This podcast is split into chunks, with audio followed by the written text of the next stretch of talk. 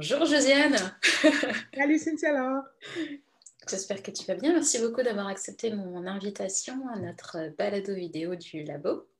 Mais merci à toi pour l'invitation.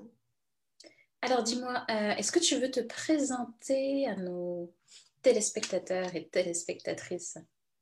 Euh, Oui, tout à fait. Euh, moi, c'est Josiane Blanche. Je suis une réalisatrice, scénariste, productrice basée à Toronto. J'habite à Toronto depuis bientôt, ça fait cinq ans et demi, presque six ans que j'habite ici. je, fais, je travaille en documentaire et en fiction.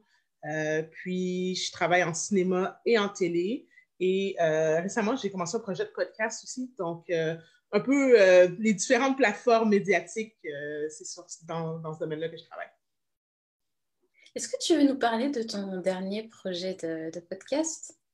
Oui, ben, en fait, je travaille en ce moment, je ne peux pas donner beaucoup d'informations, mais je travaille en ce moment sur un podcast avec Historica Canada qui porte en fait sur l'histoire des Noirs au Canada. Euh, donc, c'est un podcast bilingue, euh, six épisodes en français, six épisodes en anglais, euh, qui va porter sur différents éléments historiques qui sont un peu méconnus ou, peu médiatisés. puis l'objectif, c'est que ce podcast-là puisse être entendu par tous les Canadiens, mais il y a un, aspect spécifiquement éducationnel pour les étudiants de secondaire dans les, les écoles. D'accord. Et est-ce que tu peux nous en dire un peu plus sur les motivations derrière ce projet? Euh, oui, ben, je pense qu'on euh, a démarré ce podcast. Ben, on a démarré, c'est pas du tout moi. Euh, moi, j'étais approchée pour travailler sur la, pour produire les, versions francophones. mais l'idée derrière le projet, c'est justement de faire connaître l'histoire des Noirs au sein des institutions scolaires. je pense que l'initiative vient du fait qu'en fait, l'histoire des, des, Noirs au Canada ne fait pas forcément partie ou euh, n'est pas intégrée dans les curriculums à, l'heure actuelle, ou du moins de moi ce que j'en sais. Donc, euh, le podcast vient comme soutenir cet aspect-là pour amener justement plus l'histoire des Noirs pour que ça soit connu euh, à un, public plus large, parce que dans, les, dans, dans le passé, ce n'était pas le cas. Tu parles des personnes noires et des personnes de couleur. Euh, moi, ça m'a toujours euh, interpellé euh, cette distinction, ces, ces termes. Qu'est-ce que ça veut dire, en fait, personne de couleur? C'est une très bonne question parce qu'en fait, je pense que c'est drôle parce que j'avais une conversation sur le sujet il y, a, deux jours. Puis, tu sais, je sais que un terme qui a été utilisé beaucoup de plus en plus en anglais, c'est BIPOC, Black Indigenous People of Color. Euh, puis, euh, je lisais un article que je partageais avec une amie à moi, euh, Ania, puis on, il y a quelqu'un qui déconstruisait ça dans l'article, qui disait justement que c'est comme mettre tout le monde dans le même panier en un tout, alors que chaque groupe de personnes vit, par exemple, des challenges différents. Donc, est-ce que c'est la, bonne chose à faire de comme, créer un terme comme ça, puis de se dire, ben, voici les BIPOC dans un panier, tout le monde ensemble? Puis je pense que c'est une question à se poser aussi. Mais quand on, parle de, I quand on parle de gens de couleur, je trouve que c'est un terme vraiment très générique dans lequel j'ai l'impression que je suis inclus aussi. Donc, quand je dis noir et personne de couleur, je considère aussi que ben, je suis une personne colorée. Donc, tu sais, je trouve que c'est un, un terme qui est un peu fourre-tout, finalement, personne, personne de couleur. Je pense que moi-même, je l'utilise parce qu'on l'a, intégré dans notre vocabulaire. Donc, c'est, quelque chose de, dans, dans la vie de tous les jours qui finit par euh, être utilisé. Mais est-ce qu'on, est-ce qu'on devrait juste dire euh, une personne noire? Est-ce qu'on devrait dire une personne noire, une personne autochtone? Euh, puis juste nommer les gens par, par leur qualificatif, parce qu'ils sont? Peut-être. Mais tu penses que c'est possible de se définir? Parce qu'il y a tellement de catégories, de labels Ouais, ben, tu sais, je sais pas, ça m'arrive pas, on ne sait pas que ça m'arrive pas souvent de devoir me définir dans la vie de tous les jours. Là. Je veux dire, je suis, je suis ce que je suis, puis euh, c'est tout. Mais je pense que ça arrive souvent dans les cadres de demandes de financement ou dans les cadres de programmes spécifiquement pour les gens racisés, que je dois m'asseoir avec moi-même pour définir qui je suis et l'expliquer en 500 mots et dire pourquoi je, je, me considère comme. Et là, je suis comme Ah, intéressant. Puis là, je dois faire la réflexion dans ma tête. OK, qu'est-ce qui fait de moi une personne éligible dans ce groupe particulier de gens?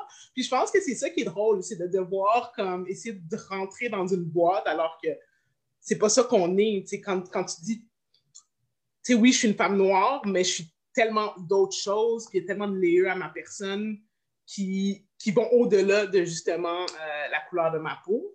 Puis, tu sais, même en tant que personne noire, on vient de différentes origines, on vient de différents lieux, puis on vient de, tu sais, on a un différent vécu, puis, tu sais, toi, tu as vécu, tu viens de la France, puis, tu sais, moi, je viens de Montréal, ça fait, ça, fait, ça fait de nous des personnes, ça fait notre identité, en fait, qui va au-delà de juste, comme, nous, nous classifier dans un seul groupe de personnes de ah, personnes de couleur, ou, tu sais. Je pense que, ouais, je pense que c'est ça. Donc, je pense qu'on est, on est complexe. Donc, se classifier, c'est c'est beaucoup plus difficile que de juste se dire Ah, je suis ça. En tout cas, mhm. dépendant des gens, moi, pour moi, c'est ça. Est-ce que tu veux nous parler un peu de date limite? Tu étais euh, dans quel état d'esprit quand cette idée t'est venue euh? Date limite, euh, je l'ai faite dans le cadre de la course des régions de UniTV, qui est un concours annuel où des réalisateurs émergents se mettent en compétition partout au travers le Canada francophone se mettre en compétition pour faire un court-métrage. Le court-métrage est ensuite euh, présenté à la fin. As comme l'équivalent de comme six ou sept semaines pour faire le film.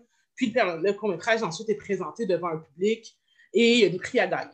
Donc, cette année-là, je représentais euh, l'Ontario. Euh, puis, j'ai été sélectionnée pour faire un court-métrage et le court-métrage que j'ai fait, c'est Date. La petite anecdote qui est vraiment drôle, c'est que quand j'ai été acceptée à, la course des régions cette année-là, je me mariais. Puis, puis mon mari, c'est vraiment très drôle. Ça veut dire que été acceptée début août. Puis moi, j'ai pas regardé, puis je me mariais le 18 août. Puis j'ai pas regardé les, papiers, puis la documentation avant le lendemain de mon mariage. je regarde la documentation avant le lendemain de mon mariage, je réalise que trois jours après, je dois être à Sherbrooke pour l'événement de lancement où on va rencontrer des conseillers scénaristiques euh, qui vont nous faire des commentaires sur notre scénario. Scénario que je n'ai pas écrit, euh, que je n'ai même pas regardé et le film doit être remis à la fin septembre. C'est-à-dire qu'il reste à peu près six semaines. Moi, je me marie mon, mari est un, homme en, or. Et là, je lui ai dit, parce qu'on est allé, on se marie à Montréal, euh, euh, là, je lui ai dit, écoute, il faut que j'aille à Sherbrooke.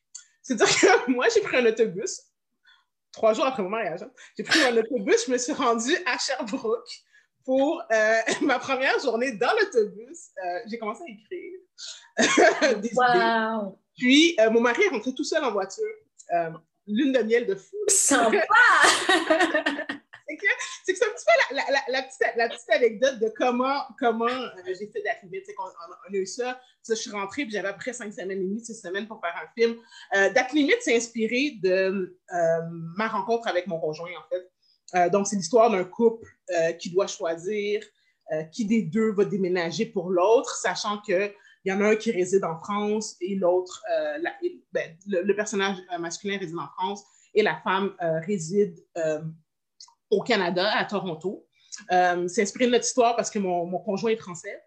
Euh, puis, euh, moi, j'ai vécu en France. Puis, ça s'est pas passé comme ça, évidemment, c'est pas mon histoire, là, pas du tout, mais euh, c'est basé sur cette idée-là de, de, choix qui est difficile quand, quand, quand vous êtes tous les deux intéressés à faire perdurer une relation de couple, mais que ça veut dire qu'il y en a un qui doit tout abandonner pour suivre l'autre dans, le, dans le pays. Euh, c'est ça que ça raconte un peu dans un court de métrage de 8 minutes.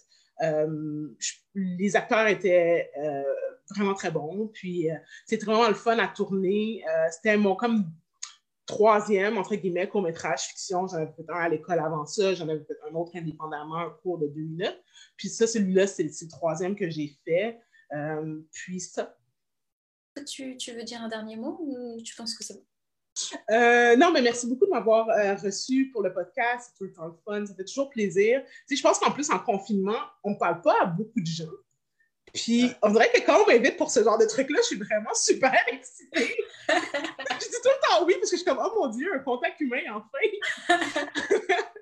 mais non, non, c'est vraiment le fun. Puis merci euh, pour le, travail que fait le labo. merci de mettre de l'avant les créateurs constamment de, de différentes façons. C'est vraiment le fun. donc voilà. Mais merci Josiane.